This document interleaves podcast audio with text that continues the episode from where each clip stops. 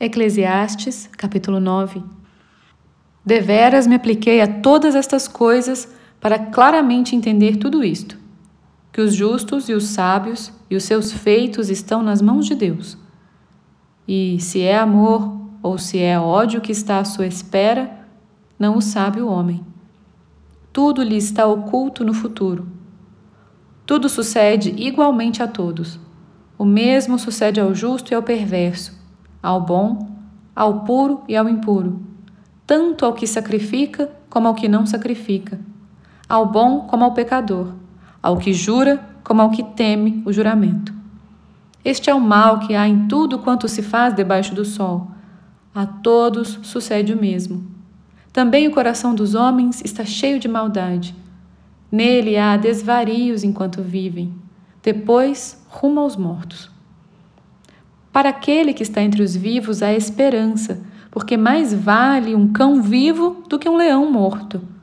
Porque os vivos sabem que hão de morrer, mas os mortos não sabem coisa nenhuma, nem tampouco terão eles recompensa, porque a sua memória jaz no esquecimento. Amor, ódio e inveja para eles já pereceram. Para sempre não têm eles parte em coisa alguma do que se faz debaixo do sol.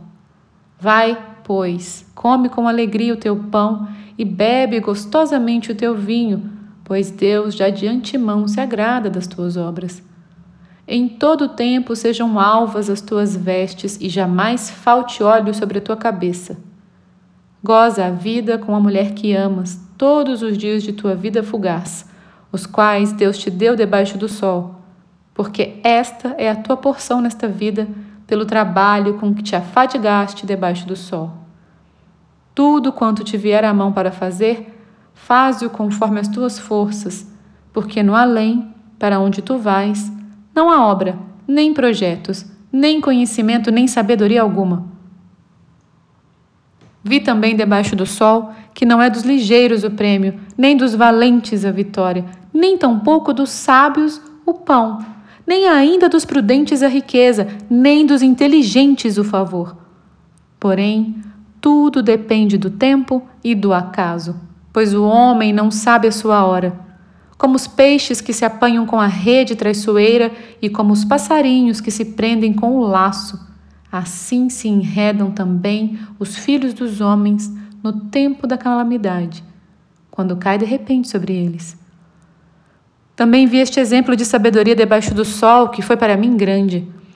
Houve uma pequena cidade em que havia poucos homens. Veio contra ela um grande rei, sitiou-a e levantou contra ela grandes baluartes. Encontrou-se nela um homem pobre, porém sábio, que a livrou pela sua sabedoria. Contudo, ninguém se lembrou mais daquele pobre. Então disse eu: Melhor é a sabedoria do que a força, ainda que a sabedoria do pobre é desprezada e as suas palavras não são ouvidas. As palavras dos sábios, ouvidas em silêncio, valem mais do que os gritos de quem governa entre tolos.